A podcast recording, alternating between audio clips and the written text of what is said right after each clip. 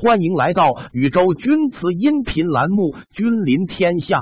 八仙争宝瓶第一部分。吕洞宾原来是个落地书生，因屡考不中，做官没啥指望，就割断尘缘，出家修道。当他来到禹州西南边的吕沟村时，发现这里山清水秀，景色宜人，就在一条山洞里隐居下来。白天习武，夜读经卷，饿了吃野果，渴了喝山泉。有时在竹林下吟诗作画，生活非常平静自得。这一天，吕洞宾在洞府觉得烦闷，背起剑下山云游。路途上遇到一位讨饭老人，手捧肚子大叫。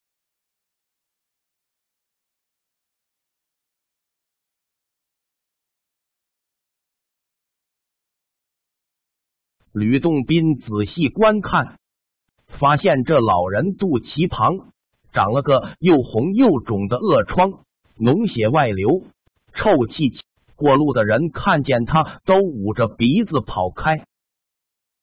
吕洞宾心想：出家人一向以慈善为本，见死不救一场大罪。可是他身边既无银两，又无良药。如何才能解救老人痛苦呢？想来想去，没别的办法，只好用嘴对着老人恶疮吸了起来。吕洞宾先是觉得又腥又臭，可是慢慢的又觉得甜香可口，味美无穷。吕洞宾感到奇怪，细看老人肚子，眼前生恶疮的老人已无踪影。他双手捧着一个吸去果浆的仙桃皮，他正在对着仙桃发愣。忽听空中喊叫：“我是天上的太白金星，玉帝差我下界来超度你，脱离凡尘。刚才你吃了仙桃，已经得到成仙了。”吕洞宾得到成仙以后。和张国老、汉钟离、韩湘子、铁拐李、曹国舅、蓝采和和仙姑七位神仙，终日结伴云游，号称八仙。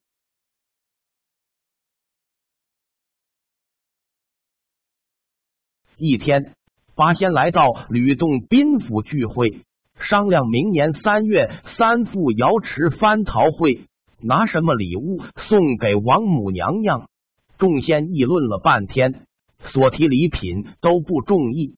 最后，吕洞宾建议说：“在我洞府下面有个神后古镇，那里出产钧瓷。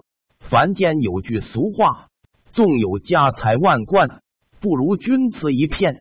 我们做神仙的虽然是金银如粪土，但是作为玩赏物，此宝身边不可没有。”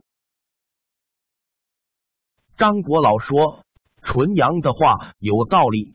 除了给王母娘娘物色一件上等宝瓷外，也给众仙长各弄一件玩赏玩赏。”吕洞宾是这里的东道主，寻宝瓷这事就委托他去办好了。